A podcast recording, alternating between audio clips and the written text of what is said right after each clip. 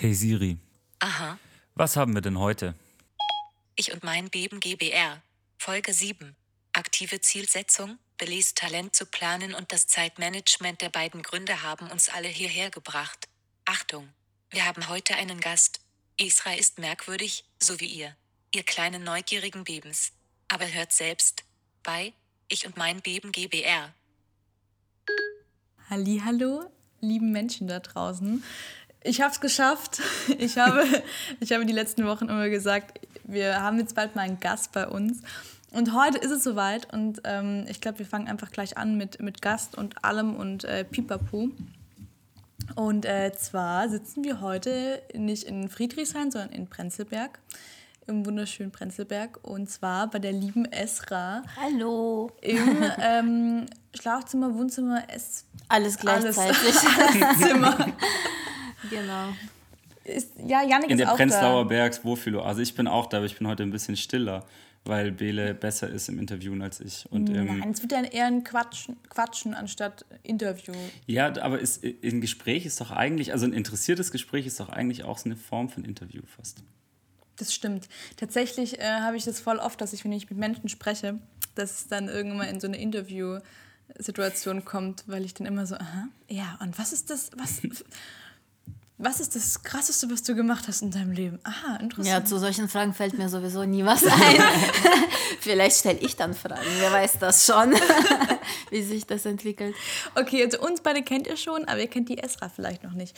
Deswegen, ähm, Esra, stell dich doch einfach mal ganz kurz vor. Wer bist du denn? Was machst du denn? Und ähm, Ja, das schaffe ich gerade noch so. Also, ich bin die Esra, ich bin 37 Jahre alt. Man glaubt es nicht. ich glaube man selber glaubt's nicht. wirklich nicht, Nee, ich ohne glaube Scheiß. selber nicht. So habe ich das eigentlich gemeint. Das war kein Phishing for nein, Compliments. nein, aber es ist halt wirklich so. Tatsächlich. Dankeschön. naja, egal. Ähm, weiter. Ich habe eigentlich zwei Berufe. Ich bin eigentlich selbstständig, solange ich denken kann. Und zwar habe ich Musik studiert, klassisches Klavier und Orgel. Und per Zufall bin ich irgendwie ins Bloggen reingerutscht und habe auch angefangen, damit Geld zu verdienen. Und jetzt mache ich halt beides.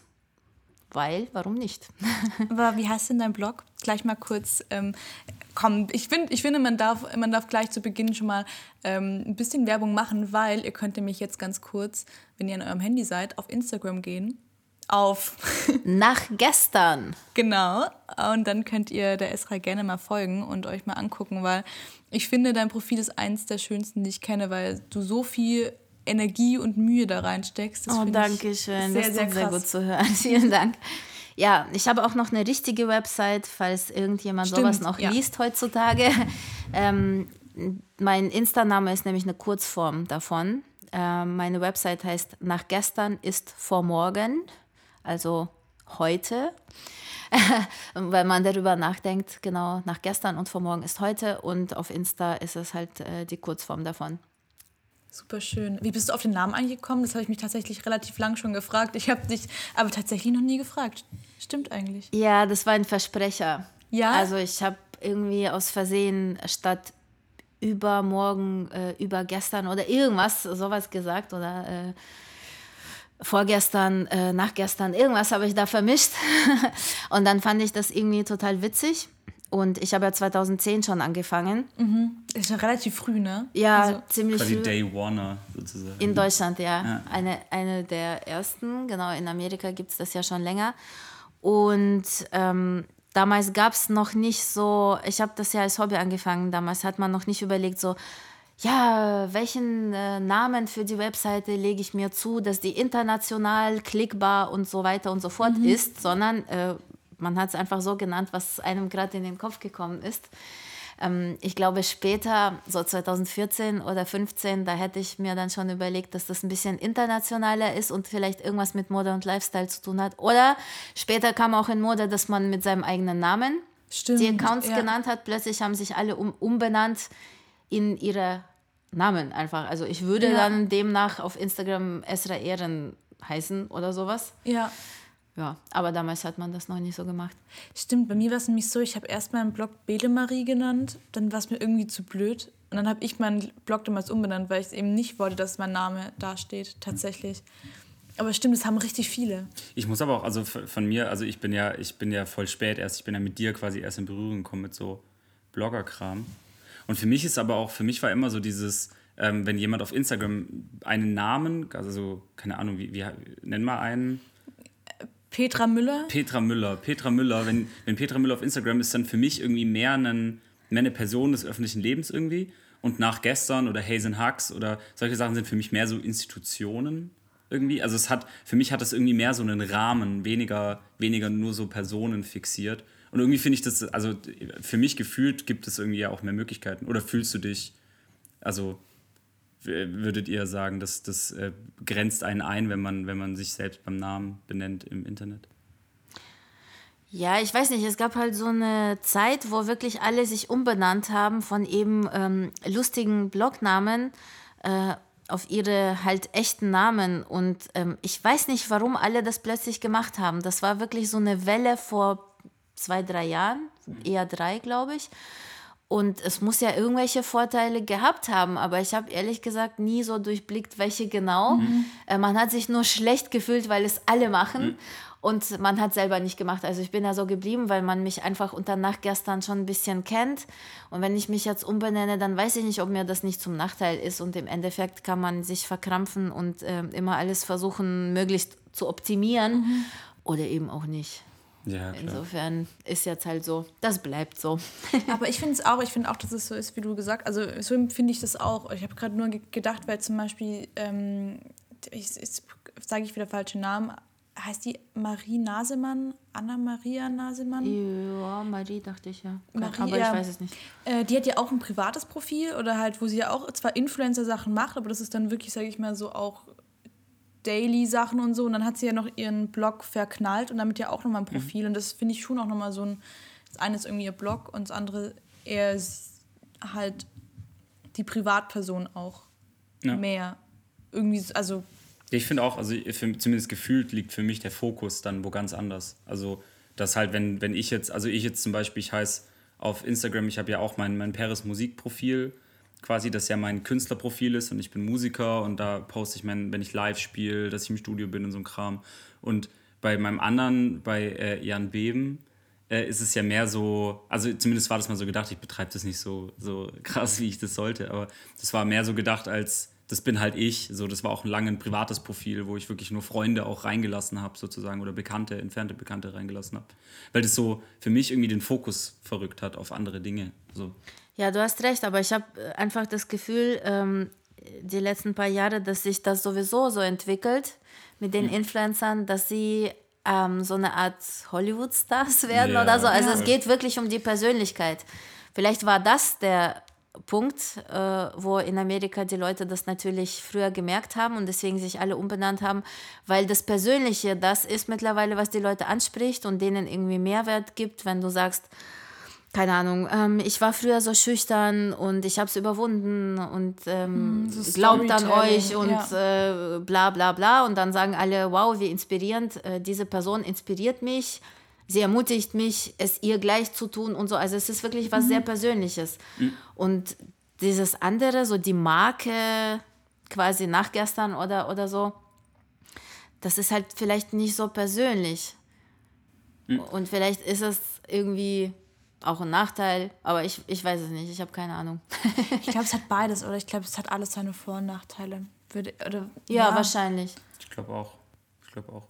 Also auf der einen Seite kann man natürlich schon irgendwo da die persönliche Note so mit reinbringen, wenn man den Namen hat. Auf der anderen Seite kann man sich, finde ich, aber auch auf so einem Blog, der irgendwie einen Namen hat und für sich eine Institution ist, auch so ein bisschen von den Inhalten persönlich distant. Also so ein bisschen mhm. zumindest distanzieren. Das ist ja nicht so 100% die persönliche Meinung und äh, ich, ich setze überall 100% meine Unterschrift drunter und verpflichte mich mit meinem Namen, sondern es ist so, man, man, macht auch man kann auch redaktionell arbeiten, sag ich mal. Mhm. Also man kann ja rein, rein informativ arbeiten, an, an der, also zumindest für mich gefühlt so. Mhm. Kannst du auch einfach quasi wie ein Magazin, wo ja auch ein Redakteur nicht immer 100% seine Meinung wiedergibt, sondern manchmal auch einfach objek also objektiv, ich mache jetzt Gänsefüßchen, objektiv wiedergibt, was so passiert. Aber du meinst gerade mit Meinung sagen nicht, dass derjenige dann lügt und sagt zum Beispiel, das Produkt ist. Nee, ich meine es nicht lügen, sondern dass, dass, du, dass du hingehst und sagst, diese Woche sind äh, 1, 2, 3 CDs rausgekommen und ich finde persönlich nur eine davon geil, aber ich erzähle auch von den anderen beiden, weil das redaktionell Sinn macht an der Stelle. Einfach weißt du? informieren so. mehr. Genau. Ja, genau. Ja. So. Gefühlt. Ja, kann sein. Okay. Darüber okay. Können, ich, ich denke darüber nach, während ich ihr weiter denk, quatscht. Ich, ich denke auch drüber nach. Ich finde das sehr spannend, aber ich, weil ich mir tatsächlich da noch nie so richtig krass drüber Gedanken gemacht habe. Aber jetzt gerade so stimmt eigentlich, ne? Das ist eigentlich voll verrückt, weil ich gerade mir überlegt habe, wen ich noch kenne, der, ähm, also weil die Marie Nasemann heißt sie, glaube ich, wäre jetzt die einzige, die mir einfallen würde, die einfach wirklich so einen Blog hat, noch der wirklich einen Namen hat. Und sonst kenne ich halt nur, glaube ich, so Fair Fashion Blogs, die dann so Wortspiele mit fair, so verliebt, fair steckt, fair, so diese verlobt, genau, die nur so so fair. Ähm, aber äh, ihr könnt auch gerne mal in äh, uns schreiben, wenn ihr noch ähm, Blogs kennt oder äh, die eben Namen haben, also tatsächlich keine Menschennamen, sondern Titel, Titel, ja, Titel. genau. Und ähm, schreibt uns auch super gerne, ob was, also was ihr drüber denkt, ob ihr denkt, dass das cooler ist, einen Namen zu haben oder einen Titel oder wo ihr die Vor- und Nachteile sehen würdet. Äh, Fände ich zum Beispiel auch sehr spannend. Weil ob das überhaupt ankommt, ob das überhaupt. Ob, ich frage mich manchmal, ob das auch so Sachen sind, über die wir uns so richtig viel Gedanken machen und jeder da sitzt und denkt so, hä, ist mir nie aufgefallen. Das kann auch sein, klar. Aber du hast angefangen 2010. Ja. Das ist jetzt neun Jahre her. Das ist schon echt lang, ne? Ja. Und Und du hast bald zehn Jahre, 2020 Ey, haben wir krass, bald. ne? Du hast bald Zehnjähriges, zum einen selbstständig sein und bloggen. Das ist, das ist echt richtig lang, ne? Ja, selbstständig sein äh, ist nicht gleichzusetzen mit Bloggen, weil Ah, okay. äh, ich habe ja nicht sofort äh, am ersten Tag gleich Geld verdient mit Das dem stimmt. Bloggen. Wie lange hast du Zucker gebraucht? Also jetzt einfach mal so. Uh, schon drei, vier Jahre. Weil das werde ich immer relativ viel gefragt, so dieses ähm, tatsächlich, ähm, dieses ab welcher Followerzahl oder ab wann kannst du mit deinem Blog oder mit Instagram Geld verdienen? Und ich finde, das ist voll die schwierige Frage, weil ich da so unglaublich unterschiedliche Sachen schon gehört Ich habe. würde sagen, ich, das sind ja alles Daumenregeln. So. Also das würde mich tatsächlich mal interessieren aus eurer Sicht. Also haben diese Daumenregeln wirklich Relevanz? Also dass wenn jetzt jemand sich hinstellt und sagt, ab 20.000 Followern kannst du davon leben. Ich schmeiße jetzt mal in den Raum, ob das stimmt, das sei dahingestellt. Aber kann man das wirklich so festmachen? Nicht wirklich eigentlich. Das oder? war mal so, glaube ich. Aber es hat sich verändert. Weil jetzt schauen die Firmen auch mehr auf die Interaktion und nicht nur auf die Followerzahlen. Deswegen kann man Ja. das jetzt nicht mehr so, so pauschalisieren, aber das war früher schon, dass man Pi mal Daumen sagen konnte, ja, ab 20.000 kann man Geld verlangen. Also man kann es auch vorher schon verlangen, aber ob man es bekommt, ist eine andere Frage. Aber heutzutage kann man es auch, äh, glaube ich, unterschiedlich machen, je nachdem. Ich meine, wenn du 10.000 Follower hast und hast 2.000 Likes pro Bild und 100 Kommentare, dann kannst du natürlich schon Geld verlangen. Ja, es geht eher mehr um Interaktion und ich Genau. glaube auch immer mehr auch Qualität, oder? Ich, ich finde, es hat sich ja. schon auch ein bisschen verändert, muss ich sagen. Zu, ich habe immer schon das Gefühl, dass die Leute gar nicht mehr so extrem, extrem nach Follower gucken. Aber wann hat es bei dir angefangen? Also wie viele Jahre hast du investiert? Weil ich glaube, das unterschätzt man extrem, wie viel Arbeit das ist. Ähm, Ja, aber das kann man auch nicht auf die heutige Zeit übertragen, weil damals gab es ja sowas wie Influencer-Marketing noch gar nicht. stimmt, stimmt. in Deutschland.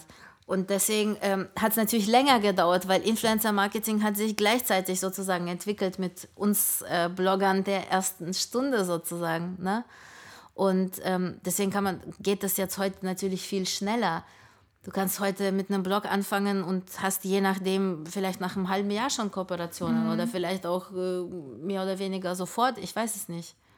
Aber voll spannend eigentlich, ne? Das stimmt, ich, es ist mir auch gerade aufgefallen, es gab ja vor zehn Jahren, gab es es ja noch. Also gab es ja das auch. ist was super Junges eigentlich. Ja, voll. Also ich glaube, würde jetzt mal behaupten, so seit vier, vier, drei, vier Jahren oder so, vielleicht fünf. Ja, fünf, genau. Aber das hat sich ja so ergeben, also dass ich nach drei Jahren ungefähr, so genau weiß ich es auch nicht mehr, ähm, eine er- erste Kooperationsanfragen bekam, äh, meistens gegen Produkte und habe mich natürlich tierisch gefreut. Mm, Und irgendwann halt auch gegen Geld. Und irgendwann habe ich dann meine ewigen 400-Euro-Jobs aufgeben können weil mir das mit dem Bloggen dann gereicht hat und mit dem äh, Musikberuf. Also ich habe ja immer beides gemacht, aber ich habe immer zusätzlich noch, mh, bevor ich mit dem Bloggen Geld angefangen habe zu verdienen, habe ich äh, immer einen 400-Euro-Job gehabt, irgendein Kellnern, Ja. ähm, Einzelhandel, so. Und irgendwann habe ich das aufgeben können und habe dann nur noch von Bloggen und Musik gelebt. Das hört sich eigentlich so richtig traumhaft an. Ich Ne? wollte gerade sagen, das ist so, So. der, glaube ich, der, der organischste Weg rein in die Selbstständigkeit. So, es wird einfach immer mehr und mehr und mehr, bis sozusagen diese Waage kippt. Ja, Das ist genau. ja, glaube ich, so das, also das ist ja auch das, was ich zum Beispiel aus meiner, ich, ich habe ja auch, ich mache schon sehr lange Musik und das ist ja genau das, was ich ja seit Jahren versuche, genau das, so diese Waage langsam kippen zu lassen. So. Dass du nur mal sagen kannst, ich kann nur noch von der Musik leben. Oder Also oder halt also von, von der Selbstständigkeit an sich. Also ich meine, ich bin ja an einem ähnlichen Punkt. So, ich hatte ja immer irgendwelche Gelegenheitsjobs, so seit neuestem sozusagen einen festeren Job.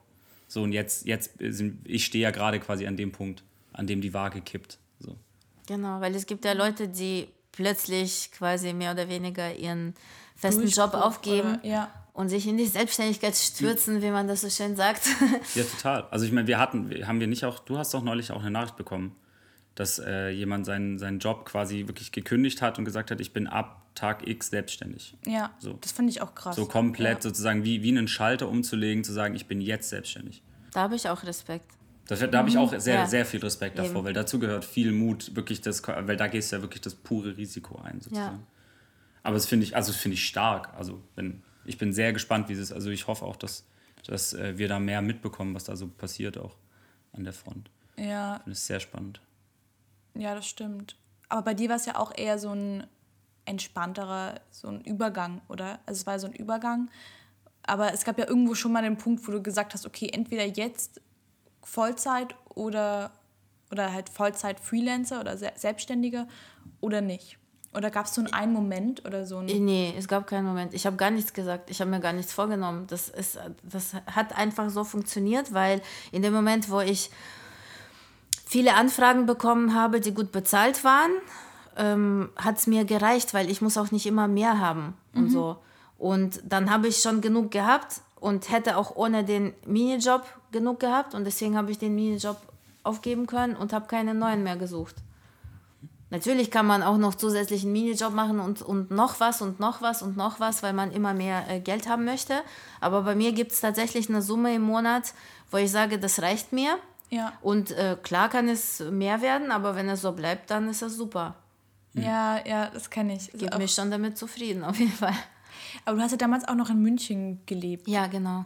Und hast du irgendwie jetzt auch, also als du damals dann angefangen hast, den Leuten zu erzählen, was du machst, wie haben die darauf reagiert? Also weil ich, also ich kenne tatsächlich das nur so von mir, dass ich glaube, die ersten haben gesagt, äh, sie haben mich erstmal ausgelacht. Und ich kann mich so an ein legendäres, äh, an eine legendäre Autofahrt mit meinem Papa erinnern, ähm, der mich echt ausgelacht hat, als ich gesagt habe, ich habe eine Rechnung geschrieben. So, also ich glaube, er hat es hundertprozentig nicht böse gemeint, aber ähm, also ich habe echt kämpfen müssen oder kämpfe immer noch so ein bisschen drum, dass das echt ernst genommen wird. Bei vielen Leuten. Gerade mit dem Bloggen meinst du oder mit der ja. Selbstständigkeit? Mit dem Genau. Bloggen. Ja, also gerade auch Bloggen als wirklich Job hast du da am Anfang. Weil bei mir ist es ja noch, ein, also ich, ich meine, ich habe in einer anderen Zeit angefangen, bei dir war es ja noch viel, viel früher, wo die Leute das ja auch noch nicht so richtig kannten. Ich habe es früher verheimlicht, natürlich. Ja, wirklich? Klar, vor allem ähm, meinem in Anführungsstrichen richtigen Job gegenüber. Mhm. Also klassisches Klavier und Orgel. Ähm, deswegen habe ich mir auch ähm, eben diesen Pseudonym zugelegt, den ich Mhm. bis heute benutze. Das ist nämlich gar nicht mein e echter Name, weil ich nicht wollte, dass mich Konzertveranstalter, wenn sie mich googeln, dass die meinen Blog finden. ja, Und damals gab es auch keine Impressumpflicht, soweit ich weiß, oder man wusste nichts davon. Keine Ahnung. Ich habe jetzt natürlich Jahren, schon ein ja. Impressum, aber damals habe ich das nicht gehabt. Und das heißt, wenn ein Ver Konzertveranstalter mich gegoogelt hat, der konnte meinen Blog nicht finden. ja, So, und deswegen, ich habe das total getrennt. Und bis ich, ähm, bis das mit dem Bloggen irgendwie so ein bisschen ernsthafter wurde als Job, ähm, habe ich das getrennt. Und dann habe ich das angefangen rumzuerzählen, dass ich halt beides mache. Und mittlerweile ist es mir auch ziemlich egal, wie Leute reagieren, ehrlich gesagt, weil ich kann von beidem leben. Ich kann nicht schlecht leben, vor allem gerade in Berlin, wo man äh, überall halt äh, Obdachlose sieht und Menschen, die wirklich, denen es an der Lebensgrundlage fehlt, ja. ähm, dann ist man einfach total dankbar. Also ich für mein Leben, so wie ich das führen kann. Und ob ich dafür belächelt werde oder nicht, ist mir so egal. Dann sollen die Leute, die mich belächeln, jeden Tag in, ins Büro gehen, wenn sie das ähm, für richtig ja. halten und wenn sie das glücklich macht. Ich äh, belächle sie ja auch nicht dafür, obwohl das nicht mein Lebensweg ist und insofern, nee, das ist mir egal. Aber auch am Anfang schon oder war das so ein Prozess? Das war ein Prozess, auf Ja. jeden Fall. Was ich vom Bloggen gelernt habe, ist halt wirklich Selbstbewusstsein und Mhm. auch wie man sich präsentiert. Da hatte ich ein Riesenproblem früher. Äh, da war ich sozusagen echter Künstler, weil wir haben immer nur gelernt, okay, ein richtiger Künstler muss bescheiden sein. Mhm. Ähm, die Leute werden schon erkennen, wenn du was drauf hast. So habe ich das gelernt. Also ganz alte Schule, ganz, ganz alte Schule. Äh, und ist nicht mehr so zeitgemäß. Ist natürlich sehr edel alles und so weiter, aber das ist Ja. nicht zeitgemäß, weil heute gibt es so viel. Wenn du nicht irgendwie auf dich aufmerksam machst, dann gehst du einfach unter. Wenn du bescheiden bist, dann bekommst du dein moralisches Lohn oder auch nicht, aber das war's. Also Stimmt, du musst schon auch rausstechen und du musst so dich nicht in den Mittelpunkt stellen, aber du musst schon auf sich aufmerksam machen. Genau, also man muss ja nicht über Leichen gehen, das ist ja wieder ein Extrem. Ja. Und ich habe früher immer gedacht, so wenn man auf sich aufmerksam macht und sich selber so anpreist, schaut mal, was ich kann, dann ist man irgendwie unverschämt oder so. So bin ich halt erzogen worden. Mhm. Ja. Und bis ich das überwunden habe, hat es zu lange gedauert. Sonst, ich glaube, ich wäre heute woanders, wenn ich das von Anfang an so gemacht hätte. Aber es ist halt mein Leben, es ist so, wie es ist. Und ich bin froh, dass ich das überhaupt gelernt habe.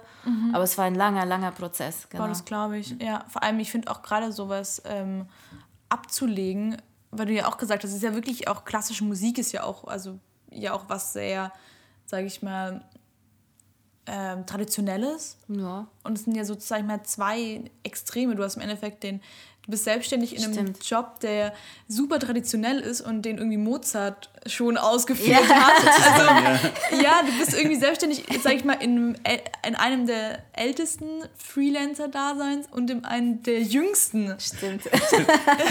Habe ich noch nie Mozart, so gesehen. Ja, aber es ist ja schon so, das klassische Musik ist ja schon, also sag ich mal, hat einfach so, ist so eine alte Schule. Na gut, also, die waren alle angestellt, soweit ich weiß. Also, oder beziehungsweise, die haben schon Aufträge gehabt von verschiedenen Leuten. Mhm. Aber Bach zum Beispiel war bei der Kirche angestellt. Ah, okay.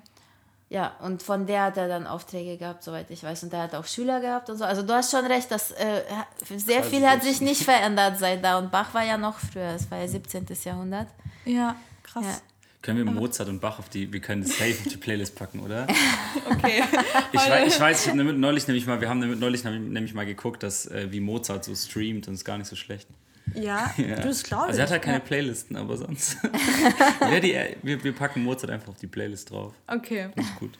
Ähm, und dann bist du ja im Endeffekt von München nach Berlin. Mhm. Hast du da, weil ich, das finde ich ja schon spannend, weil bei mir war es schon so, Stuttgart ist, was Influencer und Influencer-Marketing und so angeht, eher so, ja, also es ist nicht so, ich habe immer das Gefühl, die großen Influencer-A-Städte sind München, Berlin, Hamburg, Köln. Ja. Habe ich so zumindest das Gefühl, dass da sich irgendwie die meisten rum. Das sind ja aber auch die Medien-A-Städte so generell. Ja, ja, stimmt eigentlich. Eigentlich stimmt es. Also ich, glaub, ich glaube tatsächlich, dass es daher kommt. Ich glaube, das überlappt sich so ein bisschen. Dass so die großen Medienstädte sind natürlich dann so Ballungspunkt für diese medienkreativ schaffenden, äh, influenzenden, bloggenden, musizierenden, malenden Menschen. So. Ja. Aber wie war das dann? Also, weil die, ich vermute jetzt mal, dass die Münchner Blogger-Szene nochmal eine ganz andere ist als die Berliner. Oder hast du da irgendwie Unterschiede gemerkt, als du nach Berlin gezogen bist? Oder wie war das damals, als du hierher gezogen bist? War das dann anders? Ich habe mir gedacht, ähm, also Leute haben zu mir gesagt vor dem Umzug, in Berlin gibt es so viel mehr Blogger und so viel mehr Konkurrenz. Und ich habe mir gedacht, aber es gibt vielleicht auch mehr Aufträge, weil es einfach insgesamt mehr von allem gibt. Ja. Und deswegen habe ich mir gedacht, das wird wohl sich nichts ändern irgendwie an meiner Situation. Und eigentlich war es auch so.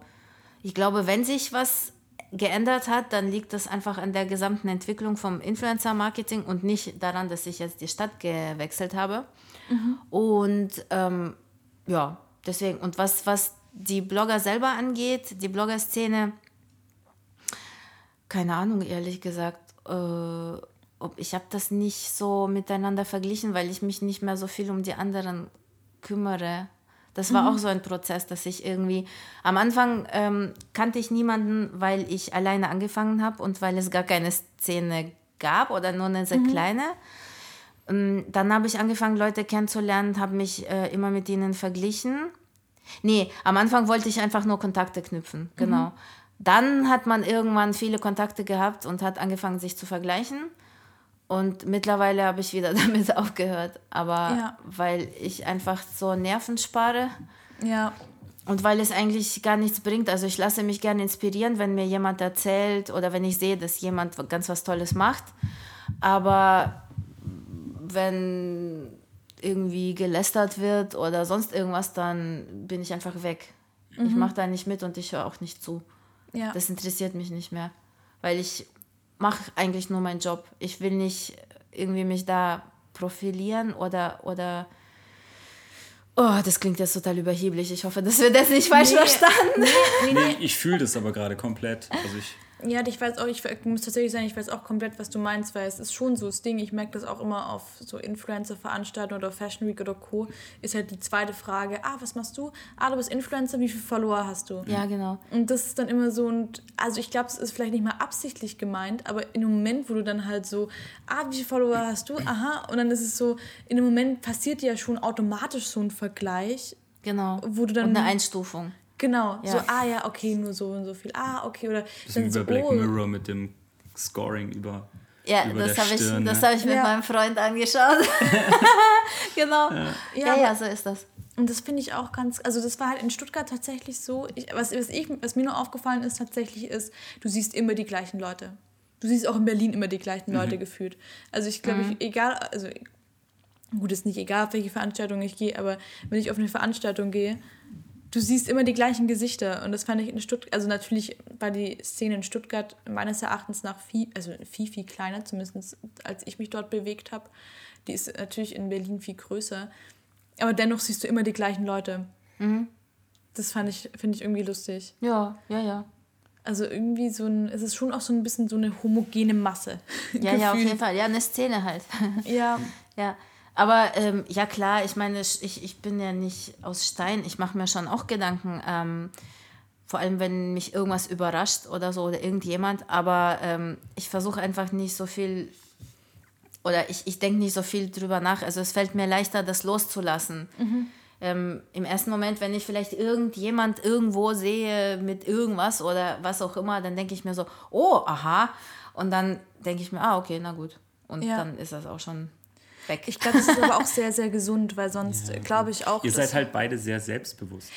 Ja, aber nee, ich glaube, das hat aber auch viel mit Selbstschutz zu tun, weil ganz im Ernst, ich habe das, also ich, ich kann mich auch noch an eine Zeit erinnern, in der ich einfach damals, ich habe das mir mal erzählt gehabt, in der ich wirklich so auch arbeitssüchtig war und geguckt habe und dann hast du geguckt und ah, okay, ähm, wie schnell wächst du, wie, wie schnell wächst du nicht und dann hast du geguckt, ah, okay, der hat so und so viel Follower und der ist mit dem eine Kooperation gehabt und natürlich bist du automatisch in einem Konkurrenzverhalten. Also ich glaube, das ist, das, ich glaube, jeder, der sagt, das stimmt nicht, wird lügen. Also das ist immer so dieses, Ja. ähm, es ist halt einfach so. Das ist das Gleiche wie, also das heißt ja auch nicht, dass man sich nicht leiden kann oder son äh, sowas, aber du hast ja ein, ein automatisches, ich glaube, natürlich angeborenes Konkurrenzverhalten, wenn du in dem gleichen Job im Endeffekt arbeitest. Ähm, und da habe ich auch, glaube ich, echt, also hatte ich auch so ein paar Momente, wo ich dann gemerkt habe, okay, du, also das, du musst wirklich aktiv sagen, du vergleichst dich nicht, weil das passiert sonst. Und ich glaube, das das, das tut einem auch nicht gut sonst. Ich glaube, Janik, ich weiß nicht, ob das mit Selbst Selbstbewusstsein was zu tun hat, sondern eher, also bei mir persönlich damit, ob ich zufrieden bin oder nicht.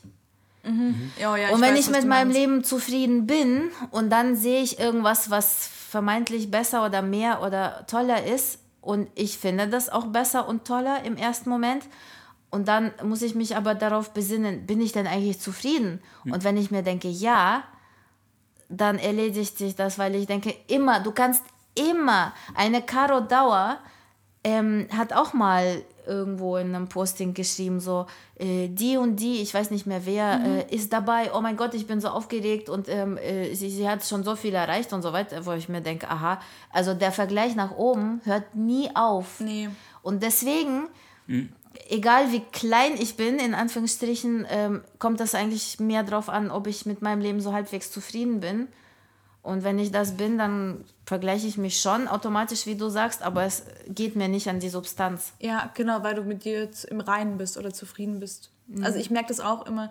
Ich hatte das damals, als es bei mir so extrem war, war einfach eine Zeit, in der es mir unglaublich schlecht ging, in der ich unzufrieden mit mir war, mit meinem Leben und so dieses.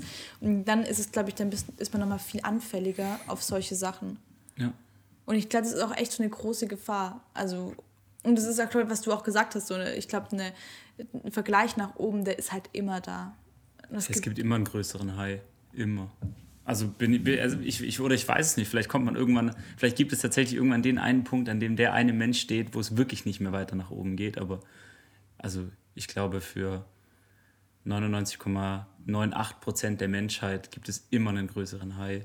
Aber ich bin, ich bin da bei euch. Also ich finde es auch, ich finde das Wichtigste ist doch, dass man selbst von sich behaupten kann, ich bin da, wo ich sein möchte. Und natürlich ist, ist, also schließt man damit ja kein Wachstum aufs, bei sich selbst Ja. aus. So, man kann ja eben trotzdem größer werden und besser werden und schneller werden und keine Ahnung. Aber zuerst mal damit zufrieden zu sein, was man hat und von der Warte aus zu arbeiten, ist ja auch viel, also ist auch gut für den Blutdruck, würde ich sagen.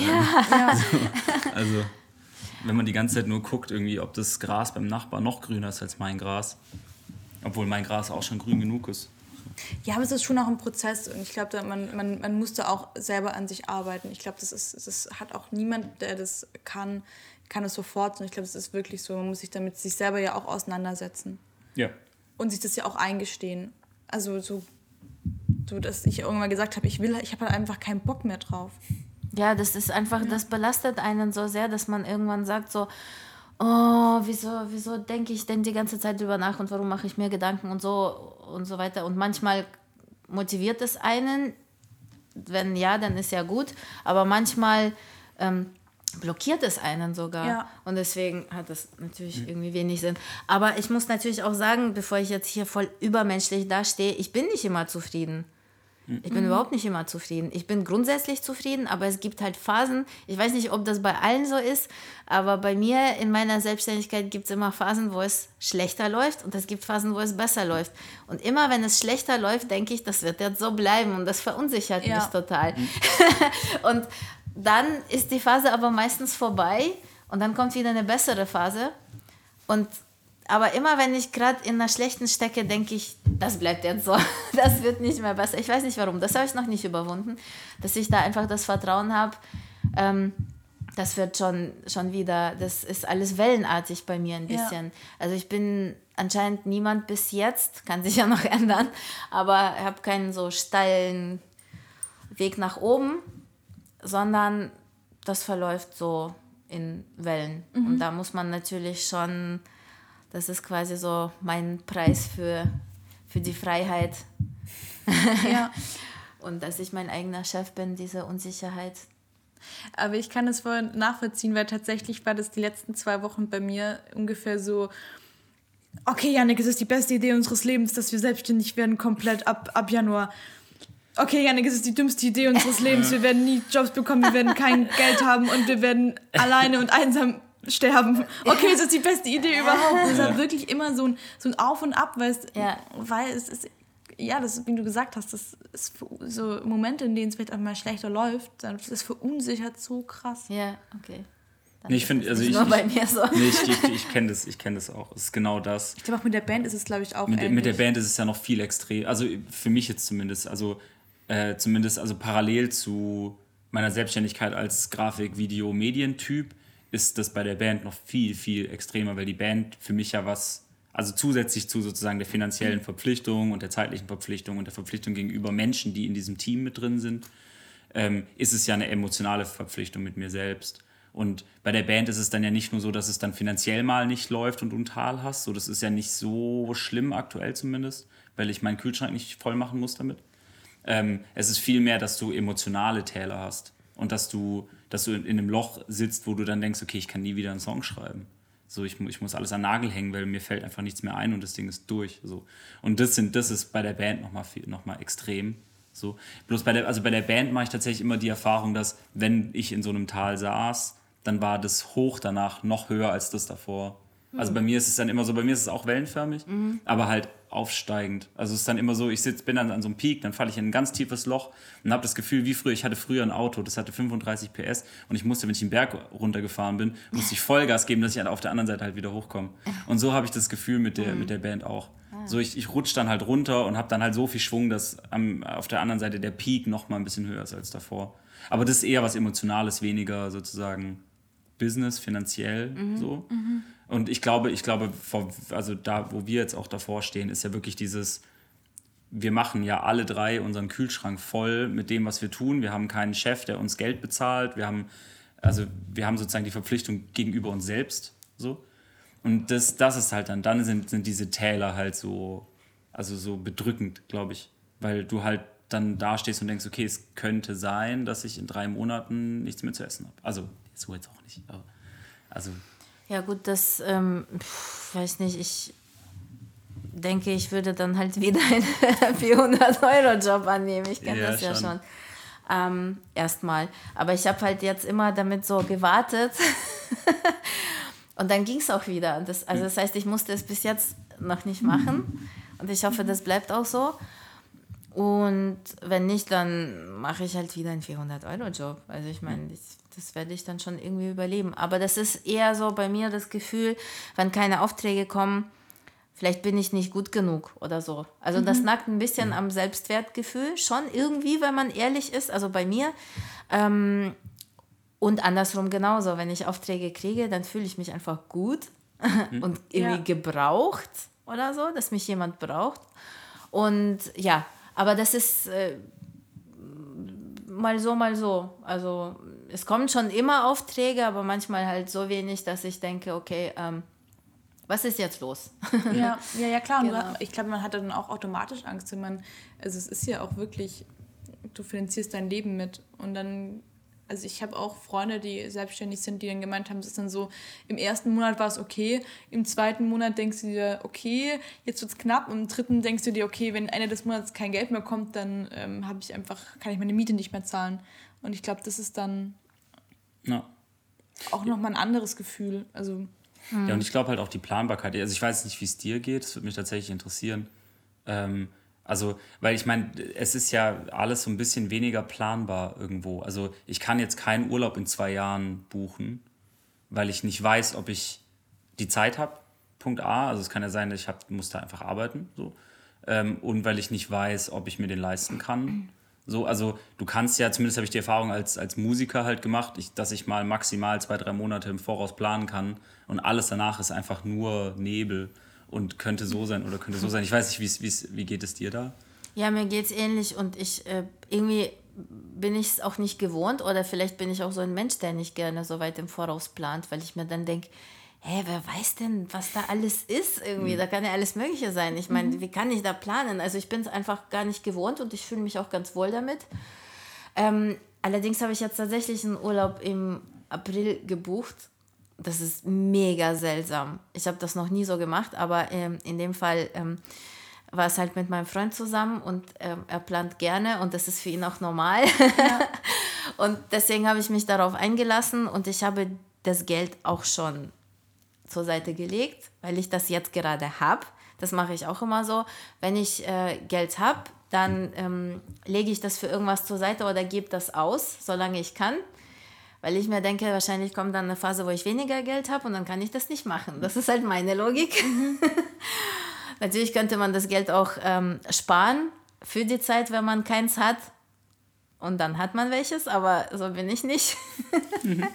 Zumindest bis jetzt noch nicht. Ähm, ja, ich. Ich bin so das komplette Ja, du bist- Gegenteil. du bist ich bin Gegenteil, der, der größte Schwabe, was das angeht. ich finde, Ich bin genau das. Ich, ich versuche am Schluss auf Null rauszukommen. ja genau. Ja. Naja, auf jeden Fall habe ich jetzt das Geld für den Urlaub schon quasi zur Seite gelegt und äh, selbst wenn ich im April ähm, kaum Geld haben werde oder würde, könnte ich trotzdem in Urlaub fahren. Aber normalerweise plane ich auch nicht. Und ich meine, wenn da in dieser Zeit halt irgendwelche tollen Anfragen kommen, dann gehen sie mir halt durch die Lappen. Sonst kann ich nie in Urlaub. Ich war, ich weiß Ja. nicht, ich kann mich gar nicht erinnern, wann ich das letzte Mal im Urlaub war.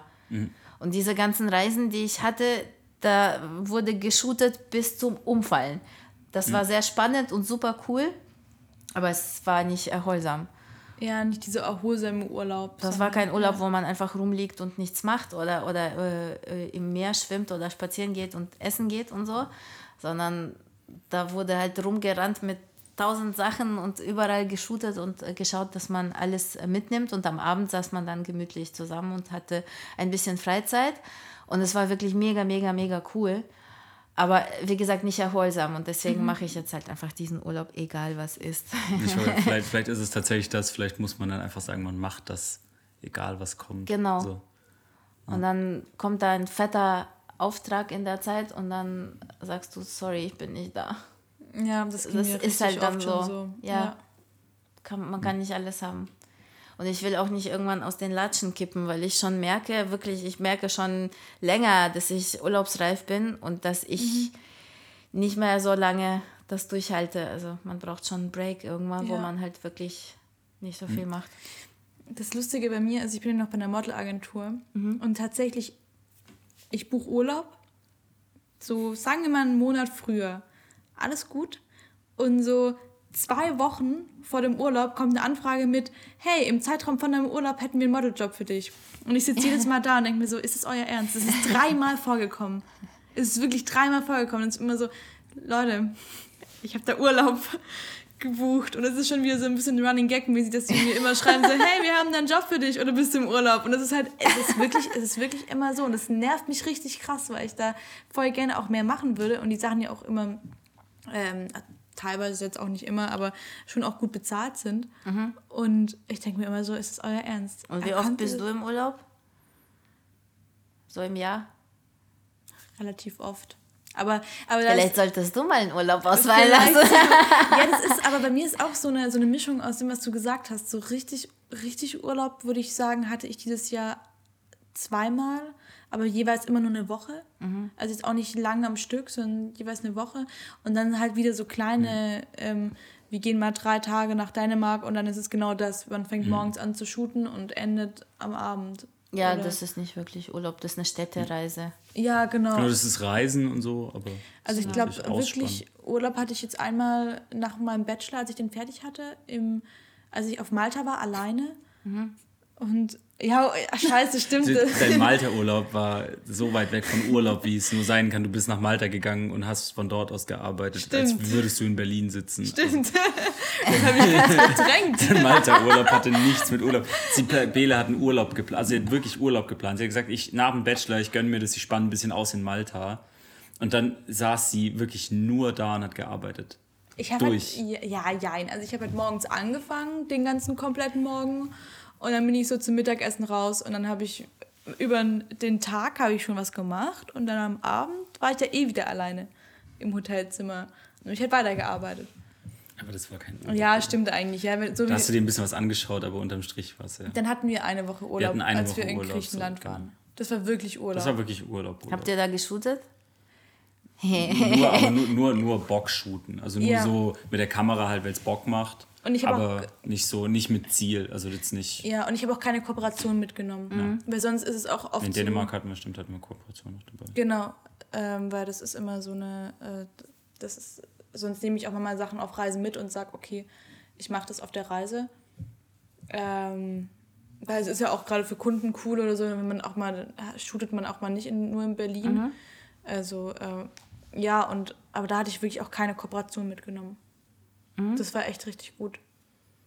Aber ja, sonst war es nur eine Woche, eigentlich. Aber es ist voll verrückt, weil das, also man glaubt es, glaube ich, gar nicht oder man sieht auch gar nicht, wie viel, also wie viel Arbeit es ist, beziehungsweise an wie viel man denken muss. Gerade auch, wenn man dann im Urlaub ist und auch Kooperation mitnimmt oder auch bei dir dann, wenn dann auch, das ist einfach auch anstrengend. Ich glaube, das denkt man gar nicht. Man sieht es einfach nur und denkt sich so, oh, das sieht richtig wunderhübsch aus. Und das ist ja auch cool, man ist an einem schönen Platz, aber ähm, ich glaube, es ist auch anstrengender, als man glaubt.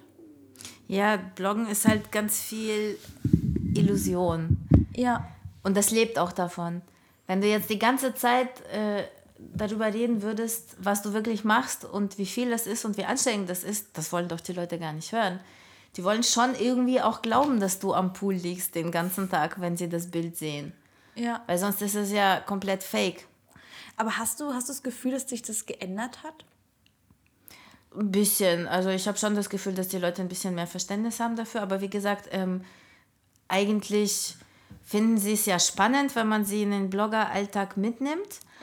Aber ich würde jetzt nicht irgendwie mit meiner Steuer da die ganze Zeit alle, äh, zum Beispiel, wie wir vorher geredet haben, ne? das beschäftigt ja. Ja. einen total zeitweise. Aber das ist nicht wirklich so interessant, glaube ich. Ja, wir, haben, wir haben uns vorher nämlich noch, noch kurz über Steuern und Buchhaltung und Finanzamt und so diese ganzen unsexy Themen. Körperschaftsformen.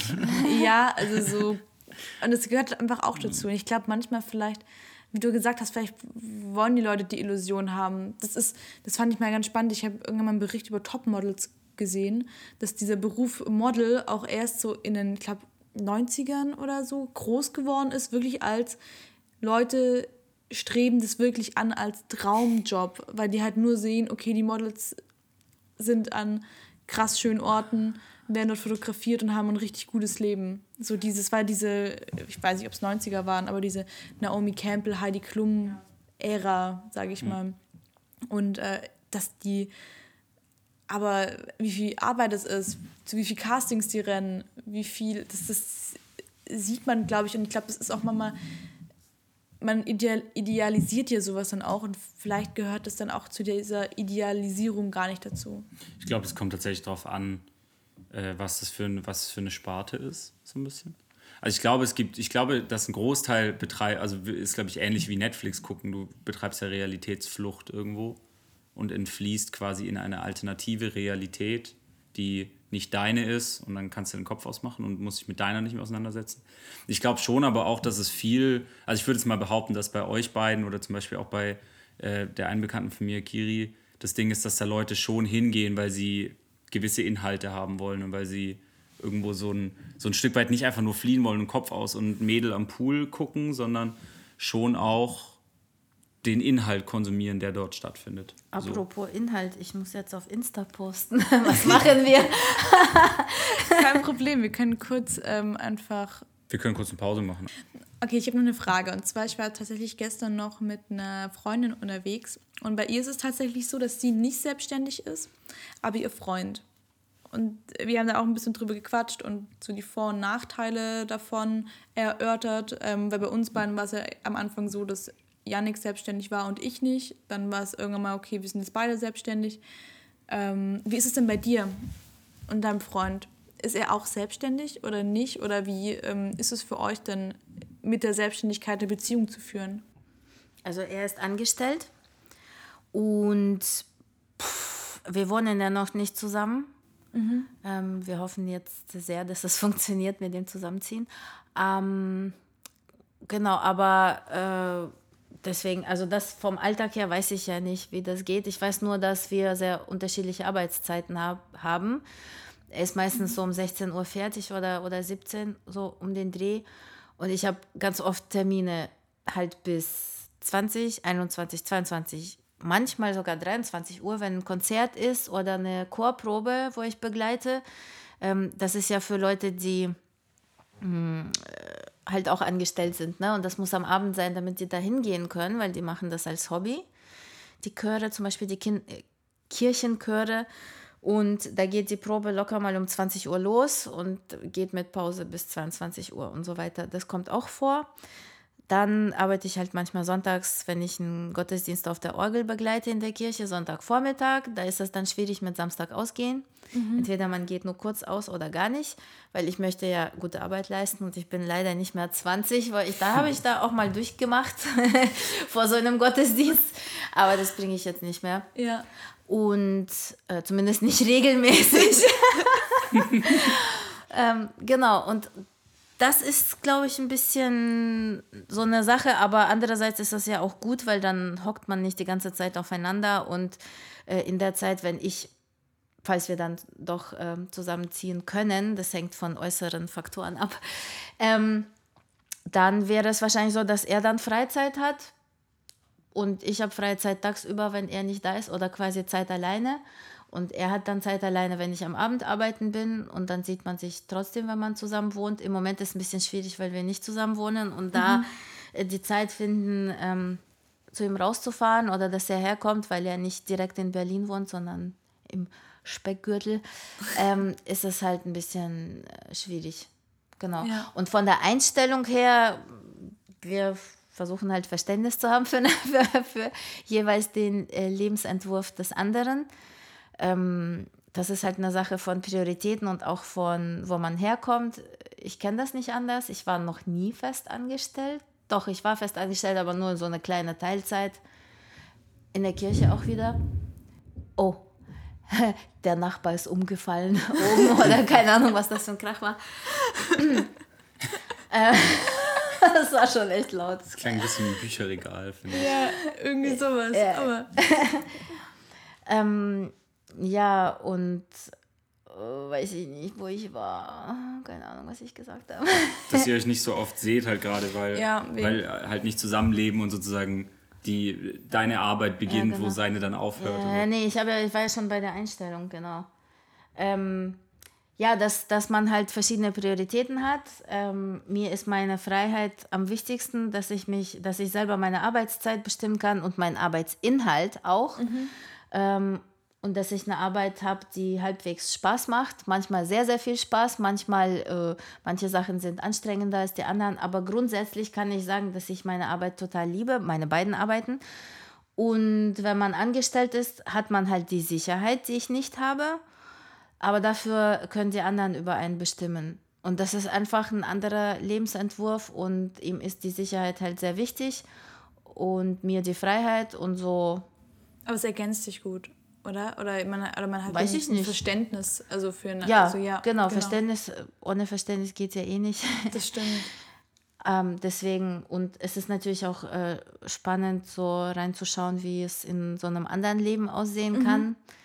Weil auch mein ganzer Freundeskreis, es waren immer eigentlich alle selbstständig, bis die letzten paar Jahre, da war meine beste Freundin in München schon angestellt. Da haben wir uns dann auch massiv weniger gesehen. Mm, Ja, aber das geht schon. Also es ist, es ist auch spannend, einfach zu beobachten, wie es die anderen so machen. Für ihn ich, wahrscheinlich aber, finde ich aber auch mal interessant, dass quasi das Angestelltenverhältnis mal der Alternativentwurf ist. Für mich ja, absolut. Voll cool. Also das finde ich tatsächlich super spannend. So. Ich habe noch eine Frage habe ich noch. Und zwar, weil das ist eine Sache, die ich mir tatsächlich vor, vor kurzem gestellt habe. Und zwar, ob ähm, sich, es sich geändert hat durch Instagram, durchs Bloggen, durch Influencer und Co. Es ist ja schon sehr frauenlastig. Ja, Ähm, und ich, mich würde es voll interessieren, ob es da Statistiken gibt, ob seit es diesen, sage ich mal, Social Media Boom gab, ob es jetzt mehr selbstständige Frauen gibt als früher. Ah, das wäre ja, das wäre interessant, aber ich habe leider keinen Einblick in die Statistiken. Also aber mir kommt es halt nur so vor. Frage. Also, also zumindest mir kommt es nur so vor. Ich wüsste, also das, man bräuchte da gleich vielleicht mal eine Statistik oder Das, so. das würde mich tatsächlich, da- ich schaue da mal auf Statista, das würde mich wirklich interessieren. Eigentlich wäre es logisch, weil äh, um zu logisch, bloggen muss man nicht äh, das studiert haben.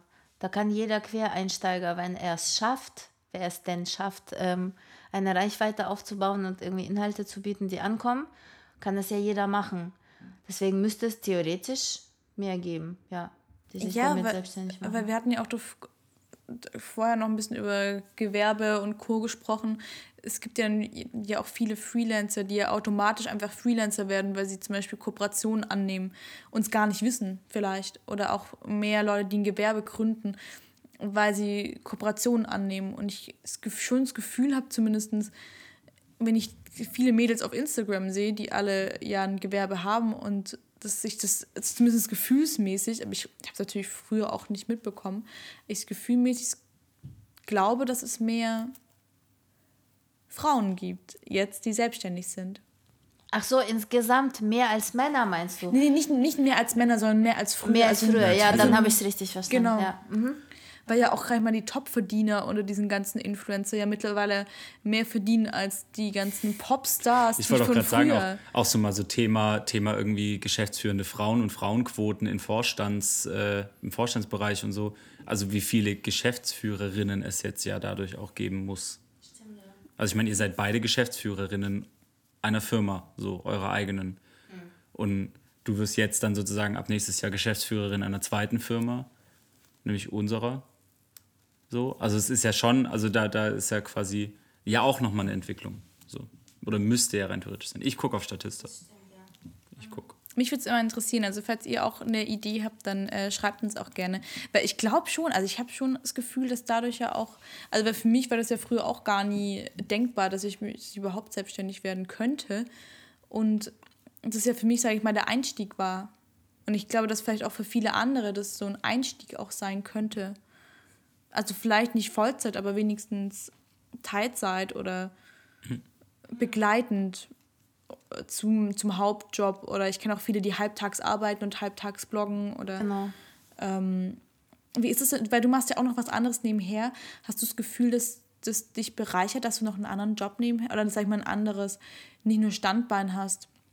sondern auch ja nochmal so eine andere, so eine andere Liebe. Also du hast, du hast ja einmal das Bloggen und da geht es ja auch viel um Mode, aber du hast ja auf jeden Fall auch noch die Musik. Glaubst du, dass es, eine, dass es gut ist oder glaubst du eher, dass es, also hast du dir noch nie Gedanken drüber gemacht? Doch, klar. Ähm, ich finde es auch gut, dass ich beides mache. Ich meine, ich habe ja Musik studiert, das wäre ein bisschen schade, wenn ich das nicht mehr ausüben würde. Macht mir auch Spaß. Und das ist halt auch, äh, das hast du echt lustig gesagt vorhin, dass das so ein ganz, ganz was traditionelles Altes ist, was es schon sehr lange gibt und das andere ist ganz neu und modern, was es noch nicht so lange gibt und das ist eine coole Ergänzung. Dann äh, Musik ist ja ähm, Klang mhm. und der andere Job ist visuell und Texte sind da auch dabei, also es ist dann quasi alles mögliche kreative oder ganz viele kreative Sachen damit abgedeckt mit den beiden Jobs. Das finde ich schon sehr cool. Und das ist auch Abwechslung. Ich liebe Abwechslung über alles. Ja. Deswegen wäre zum Beispiel angestellt sein. Ähm, es gibt auch, wenn man angestellt ist, Abwechslung. Aber für mich ist schon äh, Routine, wenn ich jede Woche den gleichen Termin habe. Da bin mhm. ich ein mhm. bisschen wahnsinnig. Also ich mag wirklich jedes Mal was anderes haben am liebsten. Und äh, durch diese zwei verschiedenen Jobs habe ich auch äh, natürlich mehr Abwechslung. Ja, das stelle ich mir auch relativ gut. Also ich habe damals gemerkt, dass als ich nur, sag ich mal, in der Modebranche auch nur gearbeitet habe, dass mich das auch schon irgendwann mal ein bisschen genervt habe. Aber ich auch gemerkt habe, wenn ich nur in der Musikbranche arbeite, nervt es mich auch. Also ich, ich merke extrem, dass ich die, die Abwechslung auch zwischen den Branchen brauche, mhm. weil sonst komme ich immer in so eine Blase und ich mag Blasen. Also ich mag Blasen nicht so gerne. Also wirklich so diese Musikerblase oder Influencerblase. Ich, ich, ich finde, es ist voll bereichernd, wenn man dann von so verschiedenen Gruppen ja, auf jeden Fall. auch Dinge mitbekommt. Man verliert auch nicht die Bodenhaftung, weil wenn man dann irgendwie, dann sieht man mal wieder was anderes und andere Leute ja. und andere Beschäftigungen. Ja, ja, das ja, und ich meine, man sammelt ja auch brutal viele Kompetenzen dadurch. Das ist ja schon auch. Also ich meine, was, wenn du, wenn du quasi verschiedene Branchen sozusagen beackert hast schon in deinem Leben, dann sammelst du ja jedes Mal eine Kompetenz. Also jetzt mal ganz blöd gesagt, ich hab, war Grafiker für eine Automotive-Firma so und weiß mittlerweile so ein bisschen, was da irgendwie abgeht und so Robotik und so ein Kram und weiß irgendwie, was, was Facility Management Unternehmen in der Automobilindustrie macht. Ich weiß es nicht, ob ich das jemals irgendwann 100% nutzen kann, dieses Wissen, aber es ist eine Kompetenz. Also, wisst ihr, was ich meine? Ja. So. Und ich habe ich hab dann, keine Ahnung, mit dem Musikerscheiß da irgendwie ein bisschen was und Labelscheiß da irgendwie ein bisschen was. Und irgendwie sammelt man halt sehr, sehr viele. Verschiedene Kom Kompetenzen, die man ja auch für andere wieder anwenden kann. Genau. Ja, man weiß nie, wo man was brauchen kann. Das ist, äh, man, man kann nur profitieren davon, finde ich. Ja. Also ich glaube auch, also ich glaube, es ist nichts Schlechtes an Abwechslung. Also ich kann, ich, mir würde jetzt nichts einfallen, was wirklich per se schlecht ist. Naja, früher hat man gesagt, also da bin ich wieder klassisch erzogen worden. Natürlich musste ich mich auf Musik konzentrieren, früher ganz. Mhm. Weil man gesagt hat, sonst wird nichts aus dir. Wenn du das nicht konsequent nur eine Sache machst, du kannst nicht 10.000 machen gleich gut machen. Das ist so. Du musst äh, dich spezialisieren. Und äh, vielleicht stimmt das ja auch in der Ausbildung, weiß nicht. Also ich habe davon profitiert, dass ich mich so spezialisiert habe, sonst hätte ich es wahrscheinlich nicht studieren können. Ähm, aber jetzt im Arbeitsleben äh, bin ich sowieso für mich selber verantwortlich und kann verschiedene Dinge ausüben. Und äh, jede Sache, die ich mache, versuche ich so gut zu machen, wie es geht. Und es stört sich nicht. So, wenn man gleichzeitig viele verschiedene Sachen lernt und studiert, dann kann es schon sein, dass das irgendwie zu viel ist, dass man dann einfach gar nicht mehr die Energie und die Aufmerksamkeit hat, das richtig zu verfolgen. Das weiß ich nicht, kann ja. ich nicht beurteilen. Aber beim, im Arbeitsleben finde ich das sehr bereichernd. Finde ich jetzt auch irgendwie ein spannendes Thema tatsächlich. Also muss, muss man sich auf ein Ziel fokussieren, zumindest also für eine gewisse Periode sozusagen. Aber das war früher doch schon so, oder? Ich glaube, da hast du doch auch, also ich, ich weiß es nicht, ich kenne jetzt auch viele Leute, die selbst im Angestelltenverhältnis ihre ähm, Bereiche wechseln. Also, dass du wirklich von, also was ganz Neues machst, dass du sagst, okay, ich mache jetzt noch eine Weiterbildung und habe davor, ich habe davor Wirtschaft studiert und hab, war Buchhalter, Buchhalterin oder Buchhalter und jetzt bin ich, mache ich eine Fortbildung und mache Online-Marketing. So. Also ich glaube, das ist heutzutage auch so diese Bereitschaft, also dadurch, dass du auch nicht nur in einem Job bist, früher warst du ja auch in einem Job und bist dort geblieben. Also so kenne ich es von meinen Eltern noch. Da ist Großeltern zumindest mal. Ähm, und ich glaube, das ist heute allgemein offener geworden. Gott sei Dank, ja. Ja. Ich, ich glaube halt, also ich glaube halt, dass Menschen vielleicht auch entdeckt haben, dass man nicht nur eine Sache gut kann. Weil es ist ja nicht nur immer das, was man. Also ich finde, das eine ist ja das, was macht mir Spaß, auf was habe ich Lust, was möchte ich machen. Das andere ist, wo habe ich Kompetenzen, was kann ich gut. Und man, ich habe den Eindruck, dass so bis vor, keine Ahnung, 50 Jahren es klar war, es gibt eine einzige Sache, die du gut kannst und auf die spezialisierst du dich und fokussierst dich und das machst du dann ähm, weil das tut dir gut. Und ich glaube mittlerweile, vielleicht hat man auch, hat man an sich selbst auch rausgefunden, dass es viel mehr Dinge gibt als eine Sache, die man gut kann und die einem Spaß machen. So. Und ich glaube schon, dass irgendwo dann ähm, der neugierige Mensch, den, den ja auch irgendwo unsere Zeit so ein bisschen hervorgebracht hat. Also ich meine, mit, mit sozusagen Internet und Globalisierung und offenen Grenzen kommt ja irgendwo eine gewisse Neugier. So. Wir, wir haben den Luxus, neugierig sein zu dürfen. Und ich glaube, damit kommt so ein bisschen halt auch diese Möglichkeit, die man sich, sich selbst einzugestehen, mehr ausprobieren zu können und damit auch zu wollen als früher. Vielleicht ist es so ein bisschen das auch, dass, also wenn ich jetzt irgendwie an die Dinge denke, die mir Spaß machen und die ich gut kann und die ich gerne ausüben möchte, sind es so viele Dinge, die ich, oder die ich auch schon ausprobiert habe und die ich irgendwie schon gemacht habe in meinem Leben. So. Und jetzt kommen wieder, ich meine, das, das, was wir ja tun, ist ja auch nicht eine Sache, das ist ja auch wieder Millionen Sachen in einer. So. Ja, klar. Das, das Bloggen an sich ist ja auch schon so vielseitig, weil du ja. bekommst, äh, du lernst verschiedene Firmen kennen, du siehst ganz viele verschiedene Sachen. Du machst sogar ganz viele verschiedene Sachen, die du sonst niemals machen würdest. Und das liebe ich auch so daran. Ich musste zum Beispiel einmal für eine Kooperation tatsächlich Gartenarbeit verrichten, was wirklich gar nicht meins ist. Und damals, ich bin ja mittlerweile, habe ich ein großes Interesse für äh, zumindest Zimmerpflanzen entwickelt. Damals hatte ich nicht mal das. Ähm, ich habe gesagt, so, das Einzige, was grün ist bei mir zu Hause, ist Salat auf meinem Teller, so ungefähr. Und ähm, da saß ich dann plötzlich unter strömendem Regen äh, in einem Garten und habe irgendwelches Zeug reingepflanzt in die Erde und habe mir auch gedacht, aha. so geht es. Das also. ist ein also. Extrembeispiel, aber genau, das äh, fand ich ja dann irgendwie auch lustig, dass ich ganz was anderes. Das war so eine Challenge, man musste irgendwie dafür Sachen einkaufen im Gartencenter. Äh, und da habe ich natürlich auch irgendwas gelernt und irgendwas gesehen und irgendwie ganz andere Leute kennengelernt. Das ähm, ist schon cool. Ja, voll spannend. So die nächste Kerbe in der Vita. So finde ich schon, finde ich schon irgendwie cool, dass wir, dass wir uns selbst mit dem, was wir tun, voll die Möglichkeit geben, so viele Dinge auszuprobieren und innerhalb von unserem, von unserer Blase, die es ja schon auch ist. Ja. Aber ja. sehr mannigfaltig sein zu dürfen. Das finde ich schon cool. Also. Ich habe noch drei ganz kurze Fragen. Also ich habe ich hab versucht, ich habe mir nochmal ähm, heute auf Instagram nochmal gefragt, ob die Leute Fragen haben. Und ich habe versucht, es weitestgehend einzuarbeiten. Okay. ähm, ich habe noch drei ganz kurze Fragen. Und zwar ähm, Frage Nummer eins. Wie machst du dann, wie, also wie lange brauchst du, um, also von ich will ein Bild machen zu ich habe ein fertiges Bild? Das ist ein bisschen eine Glückssache. Mittlerweile brauche ich viel äh, kürzer als früher. Ich habe früher, ähm, okay, für einen Blogpost, ähm, da habe ich ja immer so sechs, sieben, acht Bilder verwendet, verschiedene. Da habe ich ungefähr 300 Bilder geschossen dafür. Das war schon ziemlich viel. Ähm, und jetzt für, sagen wir mal, im Schnitt shoote ich fünf verschiedene Outfits auf einmal. Äh, da brauche ich dann ungefähr 150 Bilder dafür oder manchmal auch nur 80, je nachdem, wie es läuft. Wenn das Licht schön ist, wenn mir mein Outfit gut gefällt und wenn ich eine konkrete Idee habe, dann geht das viel schneller, weil man erstmal suchen muss nach einer Location, nach einem Licht, nach einer Idee, nach einer Pose, sonst irgendwas, dann kann das ewig dauern. Ja. Ja, aber es ist je nachdem. Also wenn alles passt, dann geht das manchmal super schnell. Ich, ähm, mein schnellstes Shooting waren wahrscheinlich acht Bilder, aus denen ich dann das da ausgesucht habe mit meinem krass. Freund zusammen. Das hat einfach super schnell funktioniert. Das war eigentlich ein Durchlauf.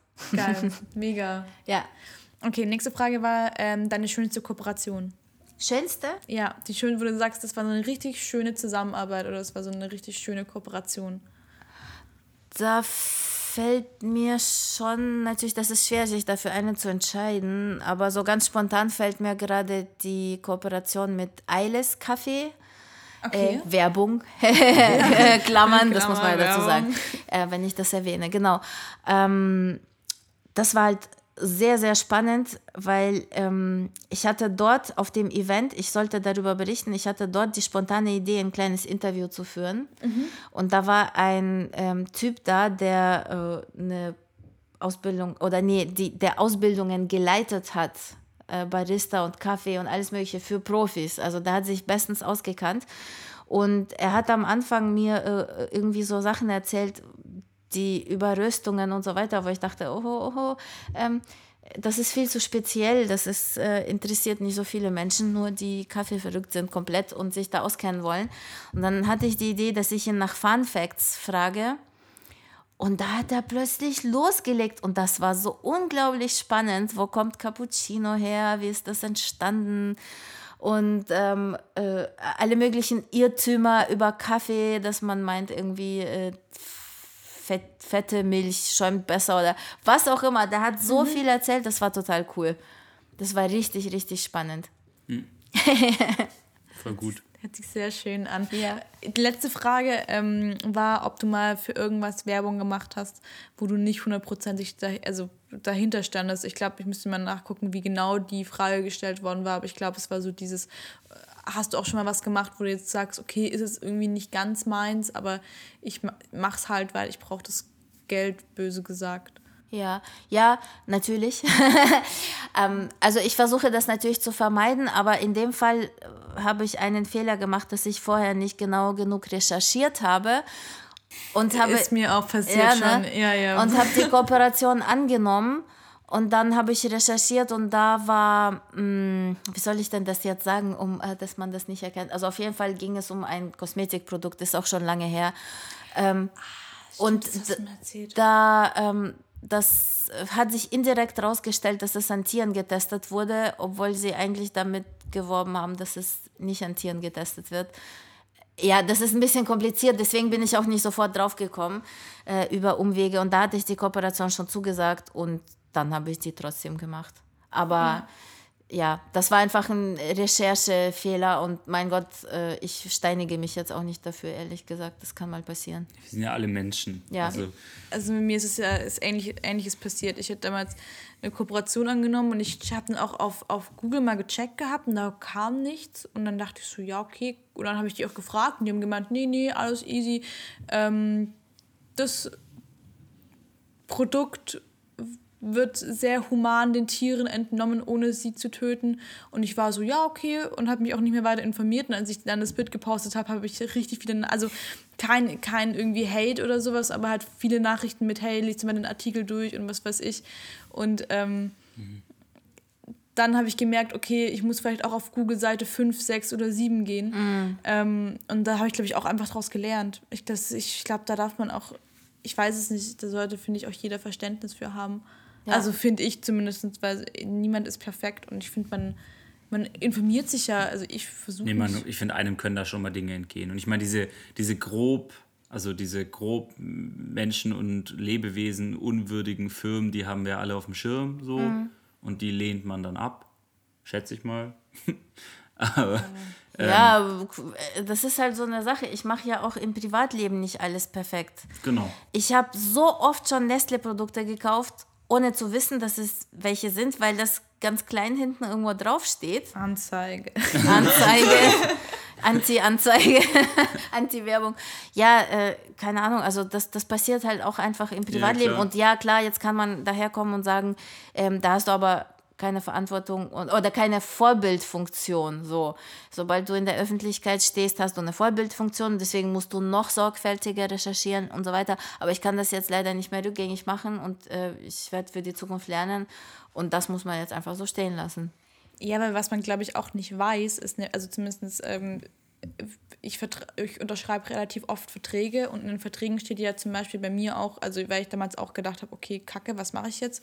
Und ich hatte einfach diesen Vertrag schon unterschrieben und da steht einfach drin, dieses Bild muss ein Jahr lang auf meinem Instagram-Profil verfügbar bleiben. Ja. Sonst ist es ein Vertragsbruch und Ja. dann äh, kriegt man Probleme. Ja. Und es ist halt auch einfach so. Also Ja.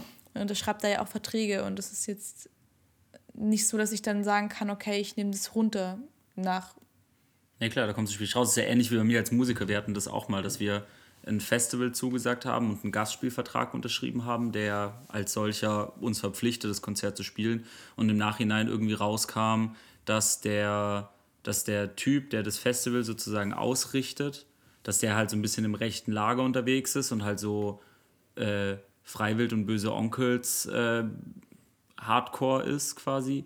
Und so, und dann kommst du da nicht mehr raus, dann musst du dieses Festival spielen und du spielst das Festival dann halt inmitten von Nazis. Also das Scheiße. ist halt, also wir, wir, haben dann, wir haben dann auch relativ viel Probleme bekommen auf dem Festival, aber es ist halt, also da kommst du halt nicht mehr raus, du hast halt einen Vertrag Ah, unterschrieben, ja, ja, musst ja, halt das machen. ist echt so, unangenehm. geht halt nicht. Ja. Ja. aber die Strafen, die man dann bekommt, ähm, wenn man das Ding nicht macht, sind halt meistens so hoch, dass man eben auch als ähm, Freelancer oder als Selbstständiger halt ähm, schon schlucken muss. Also, Ja, dann muss man einfach für die Zukunft lernen, es hilft nichts. Ja, das kann man ja genau. nicht äh, Genau, das sind Learnings. machen. Genau. Ich, ich, mir ist auch so was ähnliches passiert. Ich habe mal eine Fotostrecke tatsächlich, oder beziehungsweise ich war mit einem Bild in so einer Fotostrecke in einem Magazin drin. Und ich wusste nicht, was das für ein Magazin ist. Und äh, das klang wirklich sehr, sehr harmlos. Und ich äh, habe das vorher gar nicht angeschaut, was, was das für eine Richtung ist. Und das war auch irgendwie so ein bisschen unterschwellig rechts. Und als ich dann das gesehen habe und das Magazin gelesen habe und mein Bild da drin stand, habe ich mir gedacht so, ah, Hilfe. Ja, aber man lernt daraus. Genau, Ja. das es passiert halt, wenn man einfach nicht so erfahren ist und wenn man keinen Manager hat, der alles für einen checkt, ne, weil man macht so, ja, ja. äh, selber alles und dann kann das schon mal leider, leider passieren. Und hier selbst dann gibt es dann ja schon auch mal, also Firmen, Leute, Partner, bei denen es ja nicht auf den ersten Blick ersichtlich ist, dass da irgendwas im Busch ist, sondern Ja. dass da musst du dann irgendwie fünfmal sozusagen ins Dark Web gehen, um irgendwelche Artikel zu finden äh, über diese Firmen oder über diese Leute. Ähm, also ich finde, man, wir sind alle Menschen und man kann da schon auch mal einfach dann Fehler machen und man gibt die Fehler als solche zu und lernt daraus und dann äh, ist doch alles cool. Ich glaube, am Ende vom Tag, da reden wir auch öfter schon drüber, da geht es ja um die Awareness dafür. Und es geht ja um die Aufmerksamkeit, also überhaupt die Aufmerksamkeit zu haben, dass es so etwas gibt und überhaupt Recherche zu betreiben. Ich glaube, es gibt genügend Leute, die influenzen und bloggen, die nicht eine Minute Recherche machen. So, ich meine, ihr seid ja wenigstens jemand, der sich dann hinsetzt und guckt, okay, wer ist das? So, und für wen werde ich, würde ich denn dann da äh, Aufträge annehmen und so. Also ich finde, das ist doch schon mal irgendwie mehr als mehr als äh, nichts zu tun, oder? Dankeschön. ja. Wir machen immer am Ende, machen wir immer noch so einen kleinen Tipp, ähm, ein Unternehmenstipp für Unternehmer oder einfach nur ein Lebenstipp oder einfach nur einen Satz, Was, was wir mit auf den Weg geben. genau. Hast du einen Tipp, aber vielleicht auch gerade für Leute, die anfangen wollen zu bloggen oder die, also sagen, das Thema finden sie voll spannend und sie würden da auch voll gerne mehr machen in der Richtung, aber wissen nicht, wie anfangen oder um- überrumpeln dich gerade. Solche Fragen müsst ihr mir wirklich vorher stellen, genau, weil mir dann die besten Sachen einfallen, wenn ihr gerade schon zur Tür rausgeht. Sonst produzieren wir das. Sonst, äh, ganz, ganz, ganz im Ernst, sonst produzieren wir das nach. Das kriegen wir dann auch noch hin. Oh, ähm, es gibt wirklich einfach so vieles, was ich äh, verschiedenen Menschen auf den Weg geben würde, dass ich ähm, jetzt einfach nicht mich fokussieren kann auf, auf eine Sache. Und vor allem, wie fängt man an? Indem man einfach anfängt. Das sagen ja auch alle. Aber es führt leider kein Weg dran vorbei. Du kannst nicht vorher immer alles wissen. Ja.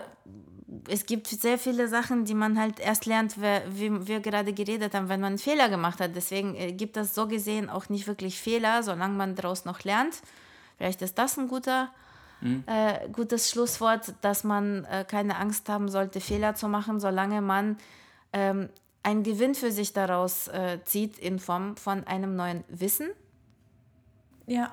Ja, deswegen, ähm, wenn man ein gutes Gefühl hat und Lust, irgendwas auszuprobieren, dann sollte man es vielleicht machen, weil ähm, das Leben ist zu kurz, um äh, sich die ganze Zeit mit irgendwas zu beschäftigen, was man vielleicht gar nicht will.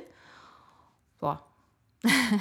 Das hast du sehr, sehr schön gesagt. Ich finde es nämlich auch, ich bin auch ein großer Fan von Scheitern. Deswegen, ich finde auch, da hat man viel zu viel Angst vor. Und ähm, es war ein schönes Schlusswort. Es war sehr, sehr schön, Esra. Danke, dass wir da sein durften. Sehr, sehr gerne. Danke, dass ihr mich dabei haben wolltet. Ich bin auch, also falls ihr auch nochmal Fragen habt ähm, an die liebe Esra, dann ähm, könnt ihr die auch gerne nochmal stellen. Und sonst ähm, schaut bei ihr auf dem Blog vorbei. Ähm, nach gestern ist vor morgen. Genau. Habe ich es hab richtig gesagt? Ah. Absolut richtig. Und ähm, genau, habt eine wunderschöne Woche. Wir haben uns übrigens noch überlegt, kurze, kurzer, kompletter Ausflug wo ganz anders hin, die Podcast-Folge vielleicht jetzt montags zu releasen, anstatt sonntags, weil wir gemerkt haben, dass ihr montags mehr Podcast hört. Ihr kleinen Bebens. Äh, guckt, er hört eigentlich viel lieber montags und ähm, weil es bei uns echt stressig ist manchmal am Wochenende, haben wir echt überlegt, dass es für uns auch angenehmer ist, montags den Podcast zu Willst du jetzt releasen. eine Umfrage lostreten oder sollen wir es einfach machen? Wir, sollen wir das einfach entscheiden? Wir entscheiden das ab nächster Woche. Aber wir sagen nochmal Bescheid. Aber dann wird es den Podcast montags geben. Also wird der montags released und nicht sonntags. Genau. Habt noch eine wunder, wunderschöne Woche. Tschüss.